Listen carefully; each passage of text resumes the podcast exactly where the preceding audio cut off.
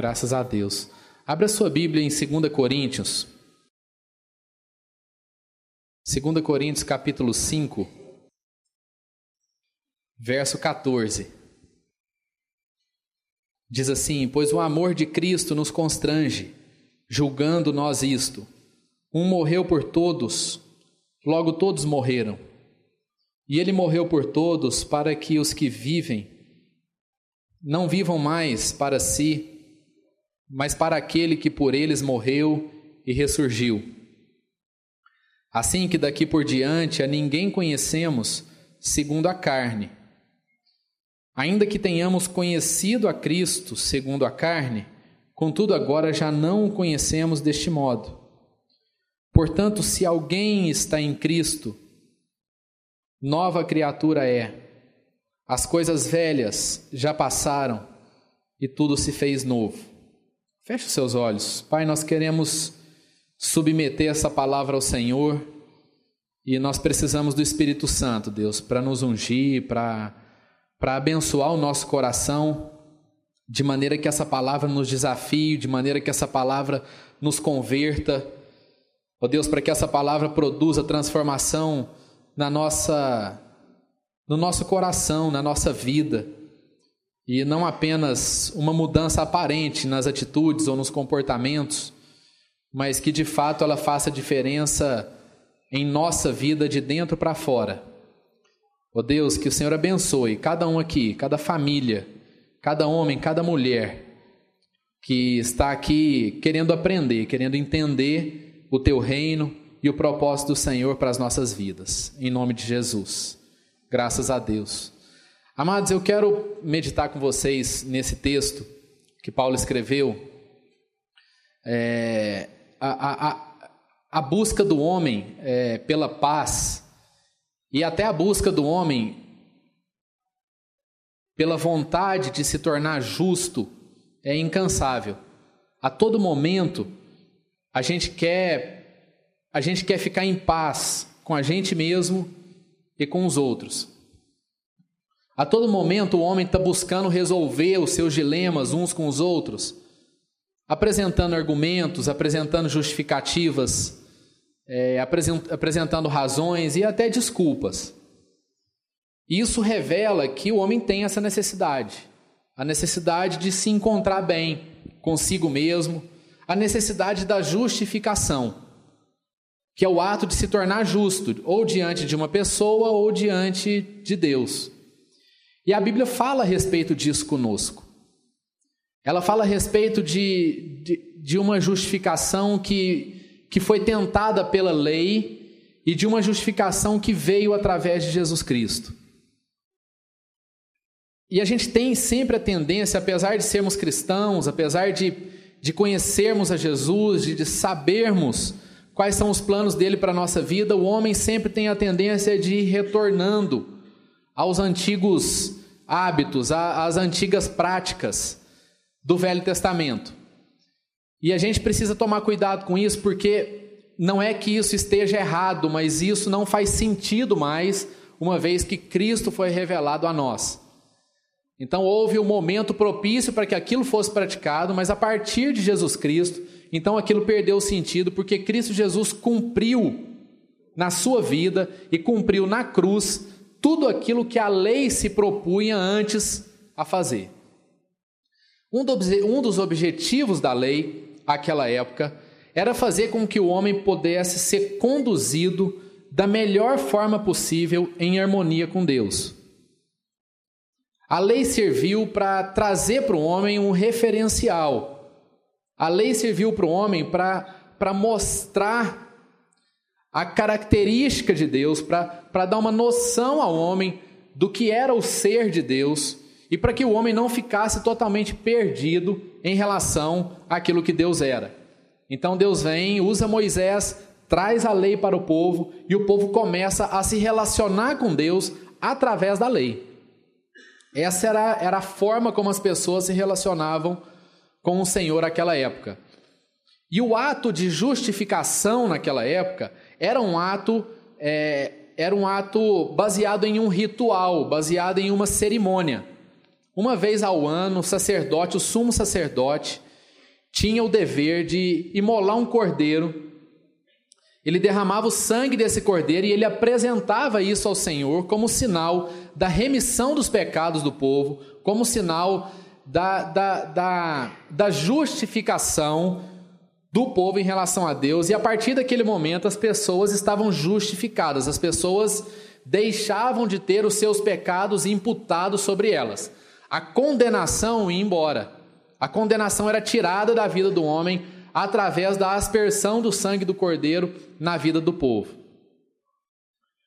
A partir de Jesus Cristo, a Bíblia ensina, é, Deus apresenta uma nova experiência para o seu povo de justificação. E ele diz mais, ele diz, Deus diz que a lei não conseguiu cumprir o propósito da justificação do homem. O homem não conseguiu se justificar através das obras. Porque a lei apontava para Deus, mas a lei também incluía, e ela, e ela tinha uma visão apenas nas características exteriores das pessoas. A lei trabalhava de fora para dentro. A lei focava na atitude, nos comportamentos daquele povo. A lei determinava de maneira muito clara o que era certo e o que era errado. Mas a lei não atingia a intimidade das pessoas, a lei não alcançava o coração das pessoas. A lei tratava o comportamento, tratava as atitudes, mas ela não transformava a natureza das pessoas.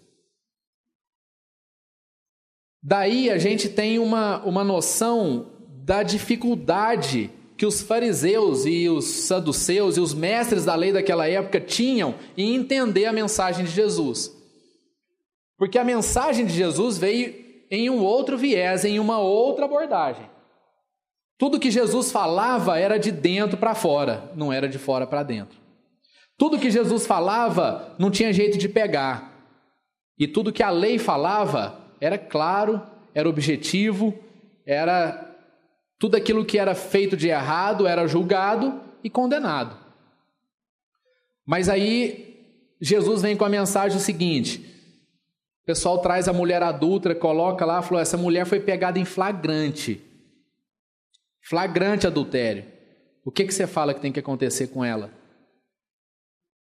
E aí Jesus começa a escrever no chão e ele responde assim: Quem não tiver pecado, que atire a primeira pedra.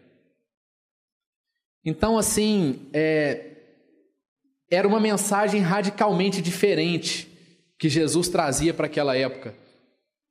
Eu não estou contemporizando para os fariseus, mas a gente precisa entender que é uma, é uma mudança de pensamento, é uma mudança de coração, é uma mudança de vida, que trata de forma diferente a questão da justificação, porque antes a justificação estava dependendo dos acertos e erros humanos. Mas quando Jesus vem e derrama o seu sangue por nós, a Bíblia diz que, da mesma forma que através de uma pessoa só entrou o pecado do mundo, dessa mesma forma também, através de uma só pessoa, a remissão dos pecados veio também sobre a nossa vida de forma eterna. Jesus traz esse sacrifício até nós e esse sangue é derramado, é vertido em nosso favor, e a Bíblia diz então que não há, como o Enzo disse aqui, que não há mais condenação alguma sobre a nossa vida. Que os nossos pecados foram lavados, foram remidos e a, no, e a escrita de dívida que havia da nossa vida foi apagada, foi rasgada através do sacrifício de Jesus. Amém, amados? Muitas vezes nós apresentamos essa dificuldade de receber esse sacrifício, porque esse sacrifício deixa de depender de nós, como era na lei, e passa a depender única e exclusivamente da vontade, do ato divino de sacrifício, do sacrifício de Cristo Jesus. Então, amados, aquilo que estava sob o nosso controle, ainda que, ainda, ainda que, que isso não tenha sido eficaz, mas o fato de Deus tirar do homem o ato de justiça para se justificar produz em nós uma certa dificuldade em receber isso. Quando a Bíblia diz que o dom de Deus, que o dom de Cristo Jesus, que a salvação de Cristo Jesus é gratuita sobre a nossa vida, é maravilhoso escutar isso. Mas não é tão fácil a gente assimilar isso. Por isso que a gente leu aqui em 2 Coríntios, quando Paulo diz assim: o amor de Deus nos constrange. Por quê? Porque um morreu por todos. Então, amados, não é que o amor de Deus me envergonha, mas o amor de Deus me, me constrange na medida em que eu entendo que eu recebi esse amor. E aí, quando eu aplico a lógica humana para entender o recebimento desse amor, essa lógica não faz sentido, porque eu recebo esse amor e eu percebo que eu recebi esse amor sem fazer nada em troca para Deus, sem fazer nenhum ato de justiça em relação a Deus, porque esse amor foi derramado na minha vida de forma gratuita. E para o homem isso não faz sentido. Para o homem, o que faz sentido é nós conquistarmos as coisas através do nosso próprio braço e da nossa própria força. Então, o amor de Deus precisa produzir na nossa vida constrangimento. O amor de Deus precisa precisa vir sobre o nosso coração e causar uma, uma e causar um, um sentimento de humilhação, de, de não merecimento, de, de dizer assim: Deus, eu não merecia isso.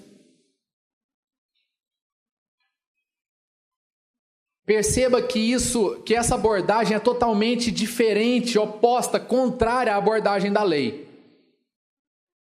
A Bíblia diz que todo aquele que descumprisse um único mandamento da lei seria considerado maldito. Jesus diz o seguinte: Olha, eu vim para dar vida e vida em abundância. E Paulo diz assim em Efésios: Nós recebemos a vida de Deus, semos ainda, estando ainda mortos em nossos delitos e pecados. E Paulo em Romanos diz assim: aonde super, onde abundou o pecado, superabundou a graça de Deus. Perceba que é o contrário. A lei tinha o foco apenas no pecado. Então, o que, que a lei apontava para o homem? A lei ensinava o homem a não pecar. Mas a graça, amados, a graça não apenas ensina o homem a não pecar, mas a graça ensina a gente ter uma relação de família com Deus. O propósito da lei era apenas fornecer uma instrução, ainda que básica, sobre as, os princípios de relacionamento com Deus. Mas a graça de Deus ensina a gente que o mais importante não é a gente não ter pecado. O mais importante é recebermos o amor de Deus na nossa vida e fazer com que Cristo viva na nossa vida e fazer com que nós morramos para nós mesmos e Cristo viva na nossa vida. Abra sua Bíblia em, em Gálatas, capítulo 2, verso 16.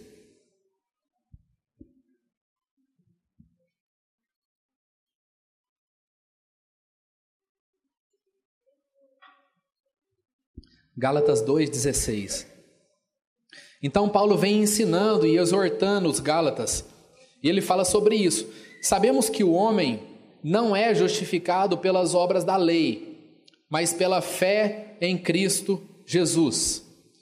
Também temos crido em Jesus Cristo para sermos justificados pela fé em Cristo e não pelas obras da lei, porque pelas obras da lei ninguém será justificado. Verso 19: Pois eu pela lei estou morto para a lei a fim de viver para Deus. Estou crucificado com Cristo e já não vivo eu, mas Cristo vive em mim. A vida que agora vivo no corpo, vivo-a na fé do Filho de Deus, que me amou e a si mesmo se entregou por mim. Amados, o que que Paulo está explicando aqui? Paulo está explicando que não adianta o homem querer tomar para si o seu, o seu senso de justiça. É interessante porque quando a gente começa a avaliar a questão da lei a questão da graça, a gente vai percebendo que a graça é mais exigente do que a lei. Ao batermos o olho e identificarmos as duas questões, dá uma sensação de que a lei é mais exigente do que a graça. Mas a lei, amados, não atingia o íntimo do nosso coração. A lei não produzia na nossa vida um novo nascimento. Por isso que os fariseus eram focados apenas no cumprimento das obrigações e dos rituais. Por isso que os fariseus olhavam as atitudes e julgavam. Por quê, amados? Porque os fariseus não conseguiam a verdadeira justificação. Quem é verdadeiramente justificado, quem recebe o sacrifício de Cristo, esse sangue vertido na sua vida e entende que a justiça em relação a nós já foi feita, nós não conseguimos mais julgar uns aos outros. Porque nós entendemos que nós fomos justificados por Cristo Jesus. Muitas vezes, amados, essa relação de justificação, de lei, de graça tem entrado nos nossos relacionamentos. E a gente tem agido como se a gente não fosse justificado. Porque a lei, ela te aborda e ela diz o seguinte: quem é que está certo? Quem é que está errado? Ou ela faz uma outra pergunta: de quem é a culpa? Muitas vezes nas nossas relações, quando a gente senta para resolver, a gente gasta 90, 95% do tempo para chegar numa conclusão de quem foi que errou mais e de quem foi que errou menos e de quem é que é a culpa. E aí, uma vez detectada, discernida, compreendi de quem foi a culpa, aí resolve rápido. Mas a forma como Jesus resolve, amados, as, as questões relacionais na nossa vida não é desse jeito. Jesus não pergunta para nós de quem é a culpa. Deus não perguntou para Adão de quem é a culpa. Deus perguntou para Adão assim: Adão, aonde você estava? Aonde estava o seu coração, Adão? Em que lugar você estava do seu pensamento, do seu coração que você fez isso? E o que que Adão respondeu para Deus, amados? Adão respondeu de culpa para Deus. Ele falou assim: Foi a mulher que o Senhor me deu. Foi culpa dela. Adão já estava contaminado com a semente do pecado. E ao invés de Adão procurar ocasião de arrependimento, Adão procurou atribuir culpa a alguém. E amados, para as nossas relações serem baseadas na graça, a gente não pode, a gente não precisa falar de culpa. Porque para Deus não importa quem foi que errou. Para Deus o que importa é qual é o coração que ele vai encontrar quebrantado para poder resolver isso. Quando a nossa relação está debaixo da graça de Deus, a pergunta é: qual de nós dois vamos encontrar a ocasião de arrependimento primeiro? Porque a graça não vê quem está certo e quem está errado. A graça vê o que é bom e o que não é bom. A graça de Jesus foi derramada sobre nós e ela nos, e ela nos redimiu, ela, ela, ela fechou a fatura, mas nem por isso nós podemos dizer que, que a nossa vida está resolvida e agora eu posso fazer o que eu quiser da minha. Ou seja, e muita gente, amados, pensa desse jeito. Existe corrente doutrinária que pensa dessa forma. Que Jesus resolveu os problemas de todos nós aqui, agora nós estamos liberados para fazer o que quiser. Agora nós estamos. A fatura já está fechada, minha salvação está garantida, e agora eu posso fazer as coisas a meu bel prazer, de acordo com a minha vontade. E Paulo fala sobre isso. Paulo fala sobre isso lá em Romanos. Abra sua Bíblia em Romanos no capítulo 5, Verso 20.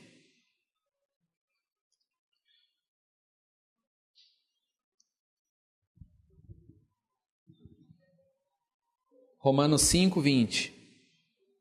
Veio, porém, a lei para que a ofensa abundasse. Então, o que, que Paulo está explicando? Paulo está explicando o seguinte: a lei veio para que o pecado fosse ressaltado. A lei apareceu na nossa vida para que o pecado na vida do homem ficasse patente, ficasse exposto. E o homem pudesse chegar à conclusão de que Cristo era o sacrifício definitivo na vida dele. Então, a função da lei na nossa vida, sabe qual é? A função da lei é para que ela possa deixar de forma clara para você que você não consegue se justificar. Você não consegue ter uma relação íntima e sincera com Deus apenas cumprindo os mandamentos. Você não consegue conhecer plenamente o amor de Deus apenas mudando as suas atitudes e os seus comportamentos.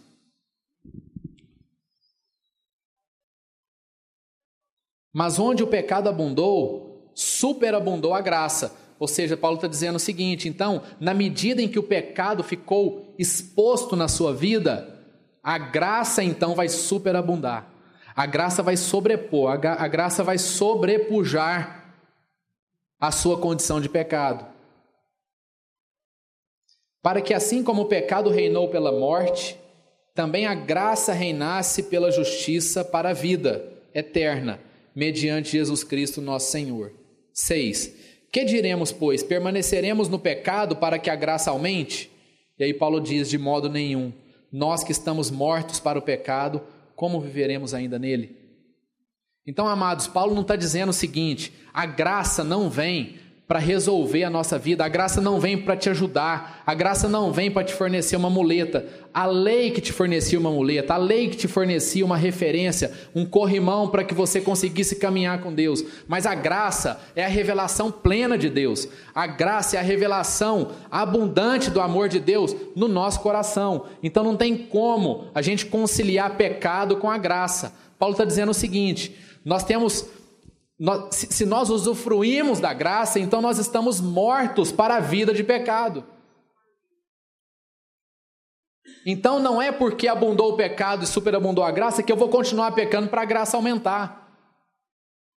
Porque Paulo diz o seguinte em 2 Coríntios, quando nós lemos lá: as coisas velhas já passaram, e eis que tudo se fez novo. Então, amados, há uma nova condição na nossa vida, e, por, e há uma nova condição porque há, na verdade, uma nova natureza no nosso coração. Enquanto a lei falava para você mudar o jeito de você fazer as coisas, a graça diz assim: você precisa mudar as suas motivações, você precisa mudar as suas intenções. Então, amados, o amor de Deus, o sacrifício de Jesus precisa gerar em nós uma nova identidade. O papo de Jesus com Nicodemos não foi o seguinte: Nicodemos, você tem que melhorar a sua vida. Jesus não falou para Nicodemos, Nicodemos, você tem que parar de pecar, não. Jesus não falou sobre lei com Nicodemos, Jesus falou sobre graça. Jesus falou assim: Nicodemos, você precisa nascer de novo. Jesus não estava falando de pecado. Jesus não estava falando do que era certo, do que era errado, mas Jesus estava falando para Nicodemos que ele poderia viver uma experiência plena com o amor de Deus. Nicodemos encontraria Deus como um pai, e não apenas uma relação de serviço, de, de, de, de servir a Deus, mas uma relação de família, uma relação íntima. E essa questão da justificação, ela, ela tem atrapalhado a forma como a gente entende, a forma como a gente se relaciona. Ainda, amados, é porque nós não olhamos as pessoas do ponto de vista de Deus. Em 2 Coríntios, nós lemos que a partir do momento em que Jesus morreu por todos, que um morreu por todos, nós não enxergamos mais ninguém do ponto de vista humano. Você sabe o que significa isso, amado? Significa que nós recebemos Deus no nosso coração, a nossa natureza foi transformada, nós nascemos de novo e a partir de agora eu vejo as pessoas, eu vejo o meu irmão, eu vejo a minha esposa, eu vejo os meus filhos da mesma forma que Deus vê eles. E quando eu vejo essas pessoas da mesma forma que Deus vê, não há julgamento, não há condenação, não há dúvida, não há atribuição de culpa Mas há o que, amados? A misericórdia. Há o amor sendo derramado. E de que forma que nós estamos conduzindo esses relacionamentos, esses desafios na nossa vida? Será que eu tenho entregado amor para minha família na medida em que ela acerta comigo? Será que o amor que eu vivo com a minha esposa é na medida em que ela consegue acertar e aí eu vou lá e, e faço um gesto de amor. Então, amados, eu vou te dizer: isso não é amor. E nós estamos ensinando uma coisa muito perigosa para a nossa família. Nós estamos ensinando um sistema de barganha. E na família não há barganha, na família não há troca, na família não há crédito, não há débito. Na relação de família, amado, no reino de Deus é o contrário. Jesus vai lá e entrega o amor dele exatamente para quem não merecia nada. Jesus verte o seu sangue, morre na cruz exatamente para aquele que menos merecia. Essa é a forma como o reino de Deus funciona. Mas não é a forma que a gente se sente mais confortável, não é a forma que a gente tem a tendência em fazer, porque nós queremos que as coisas funcionem de maneira clara e objetiva. Nós queremos prever todas as coisas, e aí, o que, é que nós fazemos? Nós trazemos a lei de volta, para quê, amados? Para que o homem possa ter o controle nas suas mãos, para que o homem possa fazer, para que o homem possa agir do jeito que ele acha que tem que agir, que vai funcionar. Mas o reino de Deus é um reino de amor, é um reino de graça.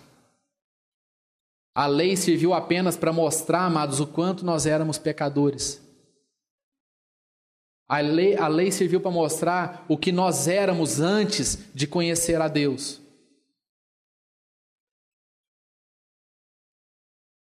Então, quando eu estabeleço uma relação na graça de Deus, eu não chego atribuindo culpa. Eu não chego colocando a condenação em cima das pessoas. Abra sua Bíblia no livro de 2 Samuel. 2 Samuel 12.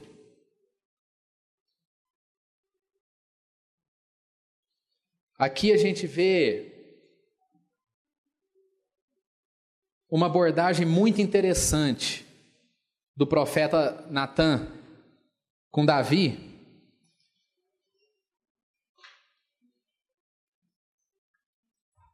Quando Davi cometeu o pecado com Batseba, e Davi não cometeu é, apenas um pecado, ele cometeu um monte, porque ele adulterou, depois ele matou o marido, e de uma forma assim muito, muito covarde. Mas nada, amados, que nós não sejamos capazes de fazer se não tivermos a presença de Deus no nosso coração. Então Davi toma Batseba, tem relações com ela, ela engravida. E Davi, desesperado por conta do pecado, manda trazer Urias, que estava em guerra, defendendo o rei de Israel, defendendo o rei Davi, defendendo a nação de Israel. Traz Urias para Urias dormir com Batseba, para ele achar que o filho é dele. Urias fala: Não, eu não vou. Eu vou. Urias volta mas Urias não dorme com a sua esposa. Falou, não, eu não vou dormir com a minha esposa, eu estou em guerra. Eu estou defendendo o meu rei, eu estou defendendo o meu reino, eu estou defendendo a minha nação. Eu vou dormir na porta do palácio, mas eu não entro na minha casa para dormir com a minha esposa. E Urias fez isso, dormiu na porta do palácio, não deitou com Batseba. Davi diz: leva Urias de volta para a guerra e coloca ele como o primeiro homem na frente de batalha para ele ser morto. Porque ele não fez o que eu pedi. E aí acontece toda essa, essa desgraça na vida de Davi, na família de Urias. E Natan vai conversar com Davi sobre isso. E Natan diz assim: O Senhor enviou Natan a Davi, entrando ele na presença de Davi, disse-lhe: Havia uma cidade, havia numa cidade dois homens, um rico e outro pobre. O rico tinha ovelhas e gado em grande número, mas o pobre não tinha coisa nenhuma, senão uma pequena cordeira que comprara e criara, e que em sua casa crescera com seus filhos. Do seu bocado comia, do seu copo bebia, e dormia em seu regaço. Ele a tinha como filha. Chegando um viajante ao homem rico, não quis este tomar das suas ovelhas e do gado para dar de comer ao viajante que viera a ele. Em vez disso, tomou a cordeira do pobre e a preparou para o homem que lhe havia chegado. Então o furor de Davi se acendeu sobremaneira contra aquele homem. E disse a Natã: Tão certo como vive o Senhor, digno de morte é o homem que fez isso. Pela cordeira restituirá o quádruplo, porque fez tal coisa e não se compadeceu. Então disse Natã a Davi: Tu és esse homem. Assim diz o Senhor, o Deus de Israel: Eu te ungi, te ungi rei sobre Israel, e eu te livrei das mãos de Saul. E aí Natan continua descrevendo, mas o fato, amados, é, que eu quero ressaltar aqui é, é a forma como Natan aborda Davi no seu pecado. Nós estamos falando aqui de lei, de graça, e ainda no Velho Testamento a gente vê Natan sendo sendo ungido por Deus, e ele chega para conversar com Davi e ele não pergunta para Davi absolutamente nada. Natan chega e conta uma história para Davi. Amado, será que a gente consegue fazer isso? Quando a gente vai resolver um problema, a gente chegar e contar uma história. Porque quando a gente vai resolver um problema, a gente chega o seguinte: o que, que aconteceu aí? Me conta essa história, me conta a sua versão. Me fala da sua versão. De quem que é a culpa? De quem que é a responsabilidade? Vamos apurar os erros aqui. Mas a gente vê que Natan foi, foi, foi abordando Davi através de uma outra linha e que tem tudo a ver com a graça de Deus. Porque Natan não chegou para Davi como quem atribui uma culpa, mas Natan chegou para Davi porque tinha o privilégio entendia o privilégio de amar Davi e de ajudar a conduzi-lo no arrependimento do seu pecado. Uma coisa que a graça produz, amados, na nossa vida é arrependimento. A graça produz arrependimento. Abra sua Bíblia em 2 Coríntios, a gente está passeando bastante aí pela Bíblia.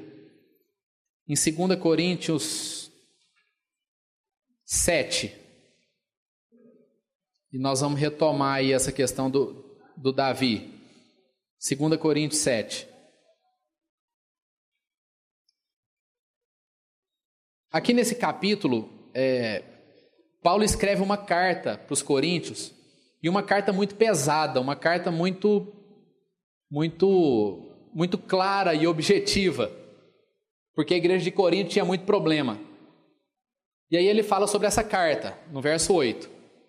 Ainda que vos tenha entristecido com a minha carta, não me arrependo, embora já me tivesse arrependido por ver que aquela carta vos entristeceu, ainda que por pouco tempo.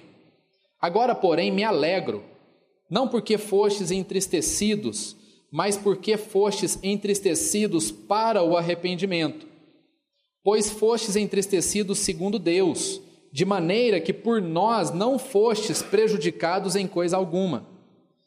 A tristeza, segundo Deus, opera arrependimento para a salvação, o qual não traz pesar, mas a tristeza do mundo opera a morte. Quanto cuidado não produziu isto mesmo em vós, que segundo Deus fostes entristecidos? Que defesa, que indignação, que temor, que saudades, que zelo, que vingança. Em tudo provastes estar inocentes neste assunto. Portanto, ainda que vos escrevi, não foi por causa do que cometeu o erro, nem por causa do que sofreu o agravo, mas para que o vosso grande cuidado por nós fosse manifesto diante de Deus. É interessante, amados, porque há uma similaridade muito grande entre a correção de Natã e a correção de Davi. Porque nenhum dos dois chegou querendo discutir as responsabilidades. Nenhum dos dois chegou com o coração maculado e magoado para que essa situação, as situações fossem resolvidas. E, e Paulo fala ainda mais. Ele fala: ó, eu escrevi a carta não foi por conta do que errou e nem foi por conta daquele que foi prejudicado também não. Eu não estou defendendo o que foi prejudicado e não estou atacando o que prejudicou. Mas eu estou escrevendo essa carta para que haja arrependimento no coração de vocês. E Natan, amados, começa a falar de coisas que Davi conhecia. É interessante que Natan entra na presença do rei Davi como rei, mas a conversa de Natan com Davi não é como rei. Natan começa a conversar com Davi como se Davi fosse um pastor de ovelhas, porque Davi era um pastor de ovelhas. Davi sabia o que era cuidar de uma ovelha. Davi entendia de ovelha, não apenas entendia de ovelha, mas sabia o que era ter uma ovelha e cuidar dela. E aí Natan diz assim: Pois é, Davi. Tinha um homem que tinha uma ovelha só. E o pai de Davi tinha um monte. E Natan começa a entrar no coração do rei Davi através da graça de Deus. Davi, a, a, a sensação, e aí é uma sensação pessoal minha, é que parece que Natan nem, nem terminou de contar a história, Davi já.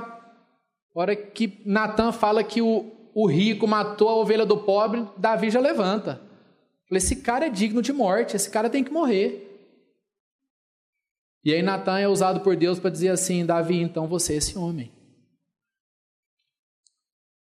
E Davi recebe essa exortação, Davi recebe essa, essa condição de pecador e se arrepende.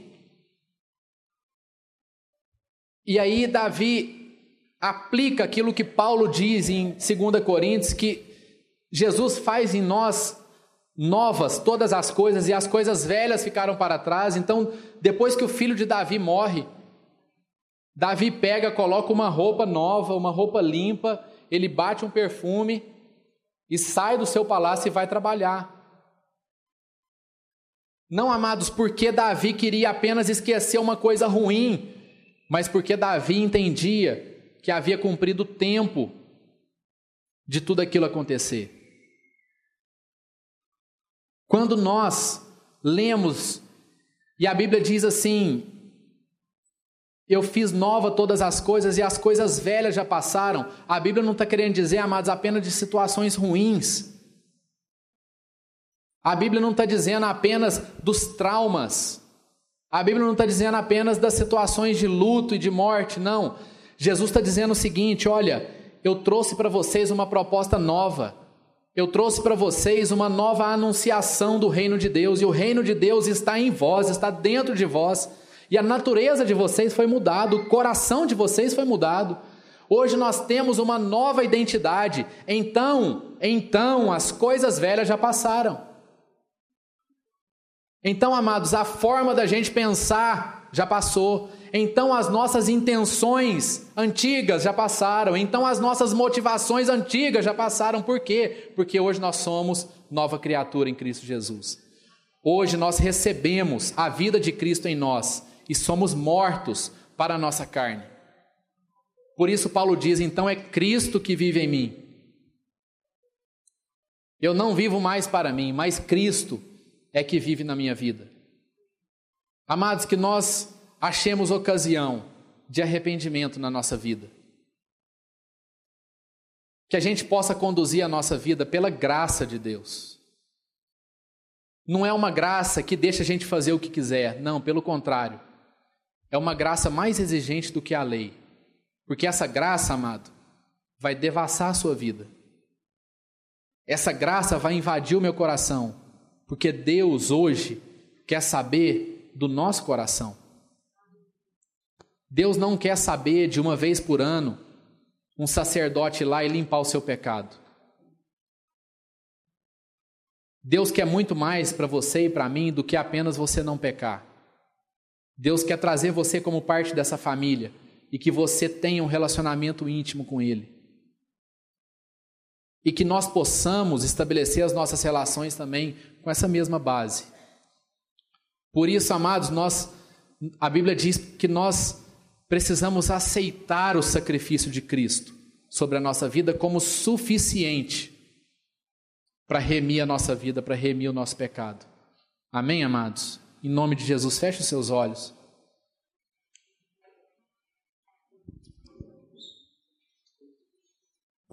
Nós queremos orar, queremos interceder e queremos pedir a Deus para que o nosso coração nessa manhã experimente esse novo nascimento. Não é uma mudança de característica, mas é uma mudança de natureza. E da mesma forma que Davi foi lembrado da sua origem pelo profeta Natan, da mesma forma que Natan lembrou Davi de como é que Davi tinha começado como pastor de ovelha, como um dos filhos mais jovens de Jessé, e que estava no campo pastoreando ovelhas, que nós também possamos ser lembrados da nossa origem em Deus. Que Deus possa lembrar você de onde é que Ele te tirou, de onde é que você estava, de qual é a nossa verdadeira identidade.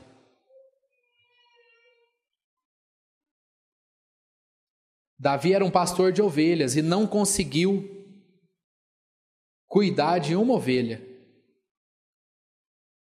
E por isso pecou, mas foi conduzido ao arrependimento.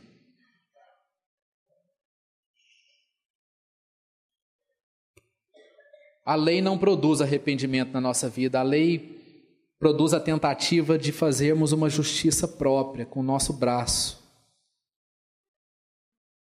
Só que o nosso braço cansa. E às vezes, amado, você está cansado, você está cansado de lançar dúvidas sobre as suas relações, você está cansado de atribuir dúvidas, de atribuir culpa, você está cansado de discutir quem é que tem a razão. Você está cansado de colocar os seus desejos na frente do desejo do seu irmão. Você está cansado de falar apenas das suas necessidades e das suas carências. Mas isso tudo está dentro do propósito de Deus. Deus tem um tempo para todas as coisas. Porque a Bíblia diz que a lei serve para que o nosso pecado seja ressaltado. Mas uma vez, amados, que nós entendemos a nossa condição diante de Deus, então o que nós devemos fazer é entregar a nossa vida a Ele. É deixar Jesus entrar no nosso coração. É deixar Jesus invadir a nossa vida. E tratar as coisas mais íntimas que estão dentro de nós. Pai, nós queremos colocar, Deus, as nossas vidas aqui diante do Senhor. E queremos, Deus, não apenas ter um entendimento dessa graça maravilhosa, mas queremos que ela seja realidade na nossa vida. Ó oh, Deus, livra a gente de querer a todo momento, Deus, tomar o controle e, e nos tornarmos justos pelas nossas próprias mãos. Ó oh, Deus, porque as nossas mãos elas são sujas, elas, elas não conseguem produzir justiça. E o Senhor tem a justiça perfeita. O Senhor, através do teu filho, rasgou as nossas dívidas. O Senhor tirou tudo aquilo, Deus, que nós devíamos e, e não há condenação mais sobre a nossa vida. O nosso pecado foi remido. O nosso pecado, Deus, ainda que ele existiu, ele deixou de ter validade. Isso não tem mais validade sobre nós nós recebemos essa remissão de pecados. Repita comigo, amado: eu recebo a remissão dos meus pecados através do sacrifício de Cristo. Aleluia. Nome de Jesus. E que isso, Pai, possa também ser transformado em bênção na vida das outras pessoas. Das outras pessoas. Se o Senhor nos perdoou, Deus, sem a gente precisar apresentar nada, sem a gente precisar fazer nada, sem precisar conquistar nada. Então, Deus, nós queremos dizer também que nós perdoamos aos nossos irmãos. Nós perdoamos aqueles que nos ofenderam, porque recebemos do Senhor esse perdão incomensurável. Esse perdão maravilhoso que extrapola a lógica humana. E que o Senhor possa trazer mesmo sobre os nossos desafios, sobre a nossa família, sobre os nossos amigos, sobre a vida da igreja. Relações que são confiáveis, relações que não trazem dúvidas.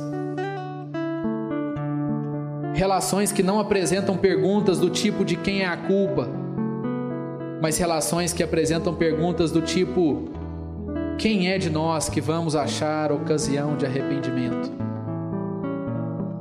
É essa vida, Pai, que nós queremos viver. Nós queremos nascer de novo, da água, do Espírito. Queremos experimentar a plenitude do ser do Senhor, que é o amor. No nome de Cristo Jesus, o Senhor. Em nome de Jesus. Graças a Deus.